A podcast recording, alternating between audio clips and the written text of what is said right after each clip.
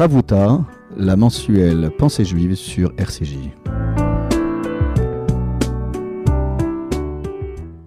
Bonjour chères auditrices et auditeurs de RCJ, nous voilà de retour au lendemain de cette belle journée de Kippour qui, je l'espère, a été pour vous l'occasion de vous retrouver avec vous-même, de retrouver euh, vos communautés respectives et surtout euh, bah, de retrouver euh, le Créateur et que cette journée puisse vous porter très loin durant toute cette année 5782.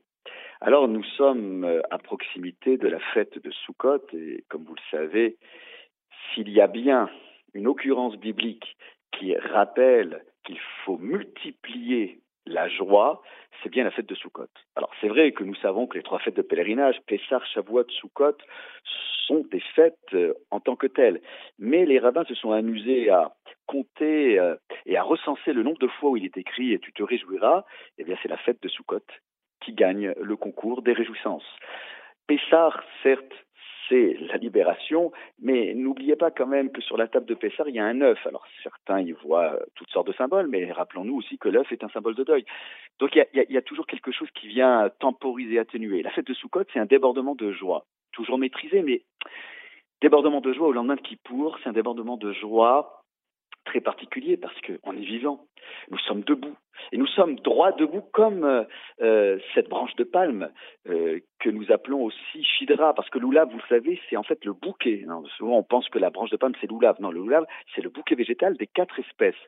Mais en fin de compte, Shidra, c'est cette euh, rectitude, et il faut bien voir cette ligne verte, cette rainure verte, qui symbolise la colonne vertébrale. On a la chance d'être les vertébrés, alors, lorsqu'on a la chance de pouvoir se tenir droit, ben, on dit à nos enfants, tenez-vous bien. Ben oui, ce n'est pas juste euh, un vœu pieux, c'est le port altier, c'est l'élégance, c'est cette manière de se tenir dans l'espace, et le Oulav nous invite, parce que nous avons traversé intacte et indemne euh, la fête de Kippour, eh bien de se dire j'ai le privilège d'être en bonne santé, de pouvoir tenir sur mes jambes. Et tous les matins, nous disons Zokef que vous on euh, célèbre le Dieu qui est capable de relever ceux qui sont courbés.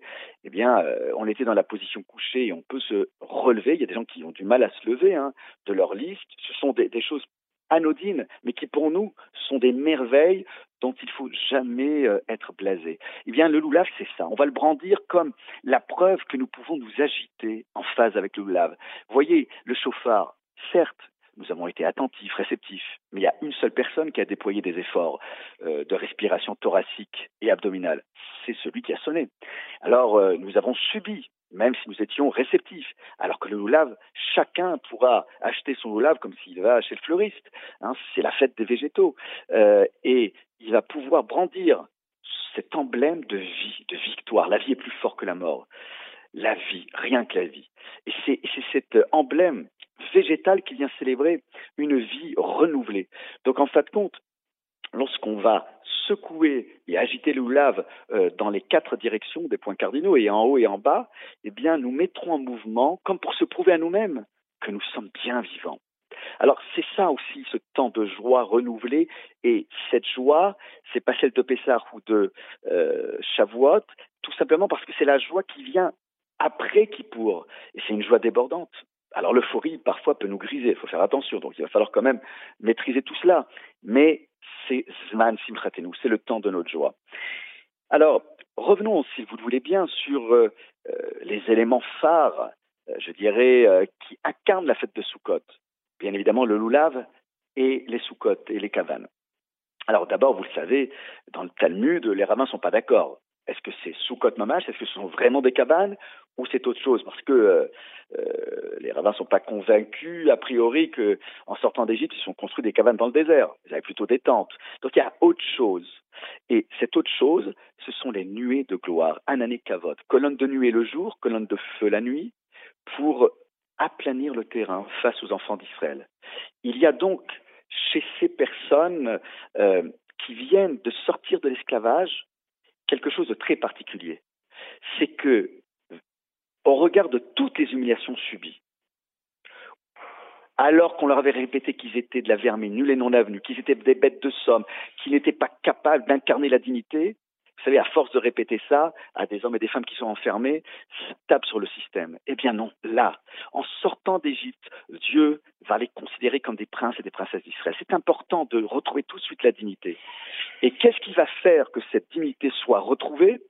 C'est précisément, ce sont ces nuées qui ne sont pas là juste pour sécuriser les pérégrinations du peuple d'Israël dans le désert, jour et nuit, mais c'est aussi Kavod, parce qu'il y a nuée, mais Anané Kavod, nuée de gloire et de respect. C'est précisément pour ces raisons que nous avons là le mot Kavod. Voilà, eh bien, on vous a répété du matin au soir que vous n'étiez rien, ben moi, Dieu libérateur, non seulement je vous libère de l'esclavage, mais je vous libère du regard des autres. Ne vous fiez pas au regard des autres. Ne vous regardez pas comme dans le regard des autres comme un miroir. Sachez que je vous considère comme des princes, quel que soit votre statut.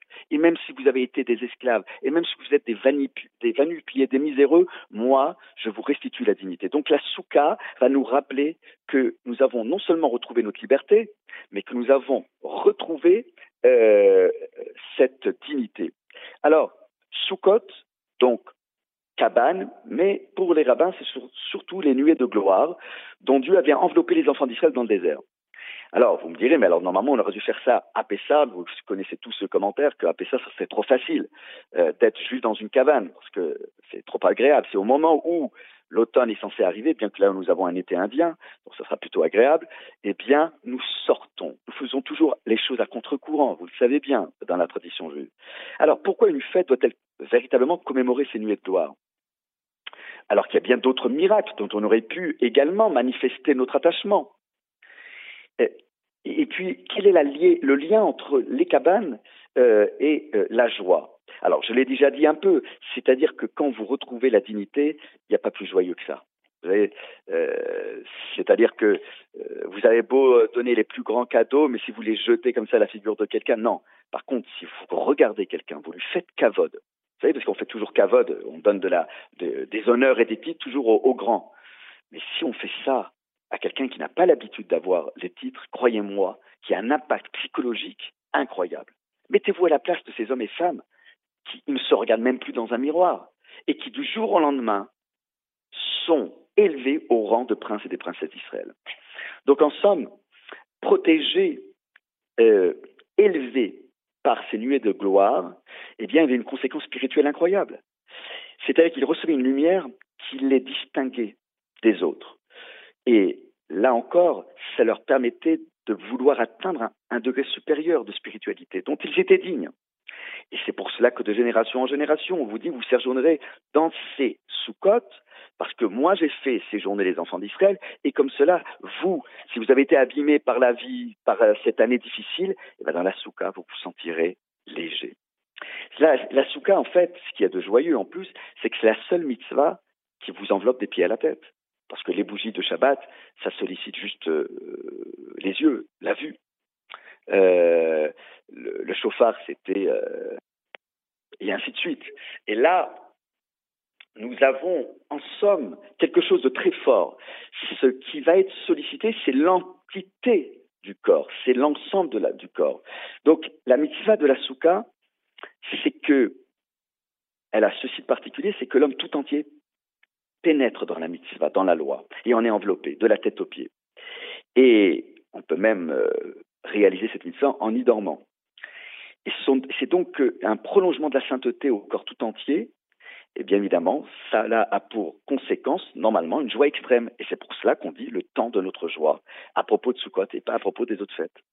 Vous aurez donc compris qu'il y a une dimension très particulière d'extension de sainteté, qui est la manifestation de cette parole divine euh, adressé aux enfants d'Israël, mais aussi adressé à toutes les nations, parce que je vous rappelle que dans le temple, on offrait au long des jours de Sukkot 70 taureaux dont nos maîtres ont enseigné qu'ils venaient à l'égard des 70 nations.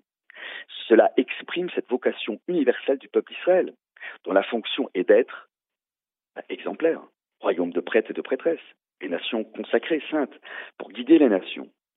Et ça, c'est très important aussi de le rappeler.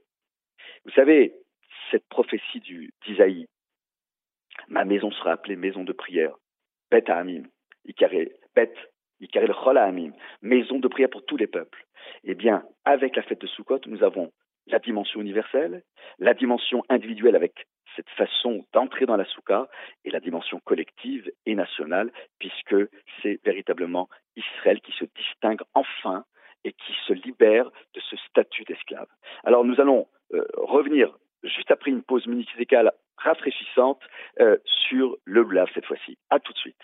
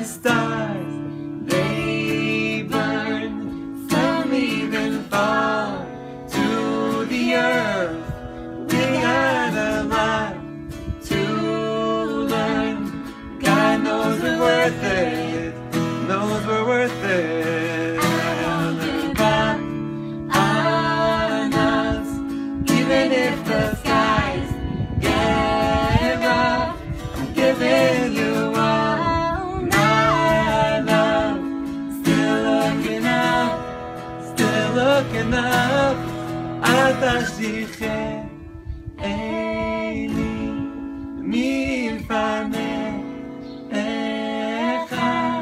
רוח קודשך, תיקח ממני, ממני. Shabbat Shalom. Shabbat Eh bien, toujours le couple Yonina, cette fois-ci, non pas en hébreu, mais en anglais. On parlait de vocation universelle, ben voilà. Je ne dis pas que l'anglais est la langue universelle, mais bon, voilà. Donc là, on s'est euh, plongé dans dans cette euh, musique euh, toute naturelle avec cette guitare, et c'est vrai que je vous diffuse à chaque fois une composition de ce couple qui est très productif, créatif. Euh, ils se sont déjà produits plusieurs fois en Israël, et on suit également euh, leur évolution euh, avec la naissance il n'y a pas si longtemps d'une petite fille et puis voilà donc c'est toujours rafraîchissant. Alors maintenant revenons à cette dignité retrouvée.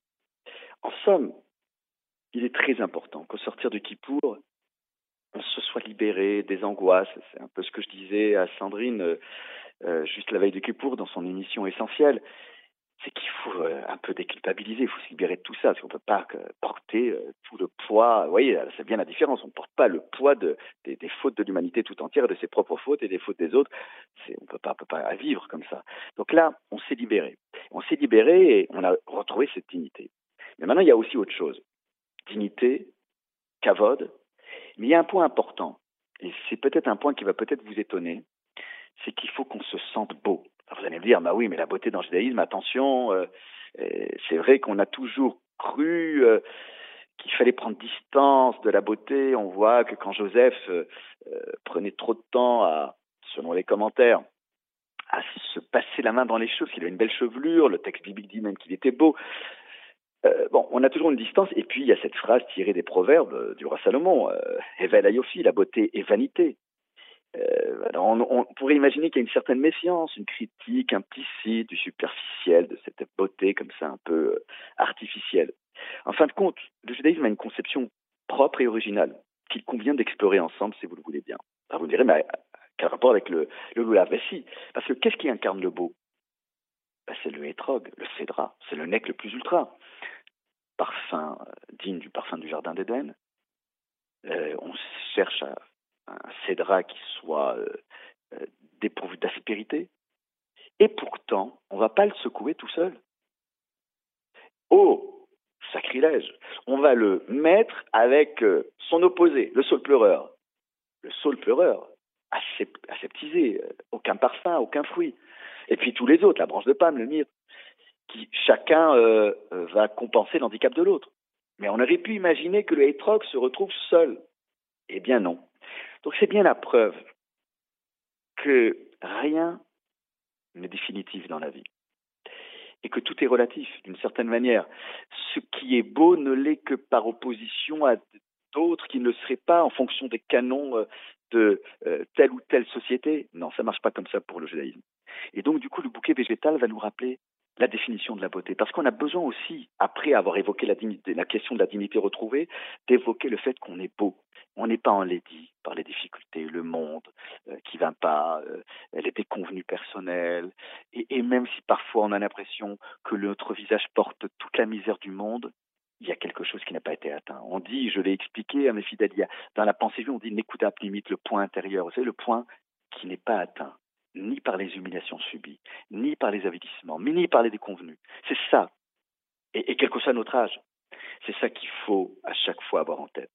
Alors oui, chaque civilisation a essayé de définir la beauté. Et dans la pensée occidentale, la quête du beau semble aussi fondamentale que celle du bien ou du vrai. Et puis, euh, il y a une poursuite d'un idéal de beau, euh, euh, et c'est vrai que ça peut des fois devenir obsessionnel. Alors, pour autant, euh, la phrase du roi Salomon euh, ne veut pas dire qu'on on délaisse cette question euh, de l'apparence. Eh bien, la Torah nous fournit précisément un exemple concret avec cette mitzvah de la fête de Sukkot, puisque j'ai parlé il y a quelques instants du Cédra. En effet, Dieu nous demande de prendre le premier jour de la fête. En fait, quand il dit le premier jour, c'est tous les jours de la fête, mais le premier jour, c'est le premier jour du décompte hein, des, des fautes qu'on pourrait commettre euh, depuis Kippour. Alors c'est intéressant parce que là, entre maintenant et Sukkot, euh, qu'est-ce que se passe-t-il? Comment on les compte Il y, a, il y a une sorte de no man's land. Mais ça, ça sera encore un autre débat. Mais c'est très original dans, le calendrier. Et en plus, on a un Shabbat, ce qui est très rare. hein, euh, donc, euh, mais si vous n'avez pas bien fait Shabbat Shuvah, vous avez encore euh, ce Shabbat-là qui normalement euh, euh, ne devrait pas euh, avoir lieu. Généralement, les années précédentes, et on n'a pas l'habitude d'avoir un Shabbat hein, euh, en plus. Donc, profitons de cette période de, repêchage. Eh bien, Dieu nous demande donc de prendre le fruit d'un bel arbre. D'un bel arbre. Et ce qui est étonnant, c'est que euh, la Torah ne nous dit pas étrog. Étrog, c'est une appellation rabbinique. Mais, bibliquement parlant, il n'y a pas le mot étrog. Il y a le mot pri, péri, etz hadar. Le fruit euh, d'un bel arbre, de l'arbre de la splendeur. Alors, les rabbins, dans le Talmud, le traité talmudique Sukkot, euh, vont essayer euh, d'analyser le terme hadar pour comprendre de quel fruit il s'agit. Alors, je passe tous les débats pour savoir quel type de fruit pourrait correspondre euh, à ces critères de hadar. Qu'est-ce un fruit splendide? Et les sages, nos rabbins, ont conclu qu'il s'agissait du cédratier. Pourquoi? Parce que le fruit, le cédra, a pour habitude de résider en permanence sur ses branches. Il résiste à tous les vents, tous les climats. Vous aurez remarqué, étonnamment, c'est assez amusant, que dar, la dour, ça veut dire euh, résider, en hébreu moderne, dira c'est une résidence, mais au niveau du son, il est cousin du verbe euh, en français durer, voire même endurance. Donc cela induit euh, ce qu'on retrouve aussi en hébreu, une idée de pérennité, de constance, à mettre en opposition avec tout ce qui pourrait être ponctuel, passager, saisonnier. Ce n'est pas un fruit saisonnier a priori. Autrement dit, hiver comme été, par tempête ou grand froid, l'étrogue s'accroche à l'arbre et s'épanouit toute l'année. Il faut donc en conclure a priori que pour les rabbins, ce sont la ténacité et la résistance de cet arbre qui lui va le qualificatif de beau. Voilà, on avance sur les pistes euh, de ce que pourraient être les critères du beau. Et ce qui est intéressant, c'est qu'on a une autre mitzvah de la Torah qui a trait au respect que nous devons aux personnes âgées. Et pour dire respecter, normalement, c'est kavod. Mais là, c'est pas kavod. C'est vehadarta pene zaken. Donc, on traduit vehadarta généralement par honore les personnes âgées. Sauf que dans vehadarta, vous avez hadar, la même racine. C'est-à-dire le terme hadar qui signifie beauté. Pourtant, les personnes âgées, a priori, euh, c'est pas euh, vers elles se euh, dirige si on cherchait la beauté.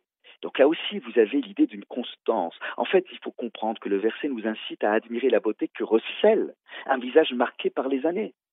Alors bien évidemment, dans nos sociétés d'aujourd'hui, l'esthétique est couramment associée à la jeunesse, et même euh, à la maigreur. Néanmoins, la philosophie juive nous enseigne que le hadar, c'est le propre des personnes âgées, précisément parce qu'elles ont triomphé du temps et de l'adversité et des vicissitudes de l'existence. Un autre indice, si vous le voulez bien, dans notre quête du beau, c'est que lorsqu'on clôture, vous savez, le traité euh, talmudique, le jour du jeûne des premiers-nés, euh, ce qui nous permet de euh, couper le jeûne tout de suite avec un repas fêtant et célébrant la clôture, et bien, et même à chaque fois qu'on clôture un texte, un traité talmudique, à la fin, vous verrez, il est écrit Hadran alach, Hadran, Hadar. Nous reviendrons vers vous. Nous reviendrons, euh, littéralement, nous reviendrons vers toi. C'est-à-dire qu'on dit au livre, c'est pas parce qu'on t'a terminé qu'on ne reviendra pas vers toi. Nous prenons l'engagement de nous replonger de manière perpétuelle dans nos textes, afin de rafraîchir nos connaissances, d'aborder les commentaires toujours avec un enthousiasme renouvelé. Hadar, encore une fois, le rappel du cédratier, beauté, pérennité, sont en hébreu interchangeables.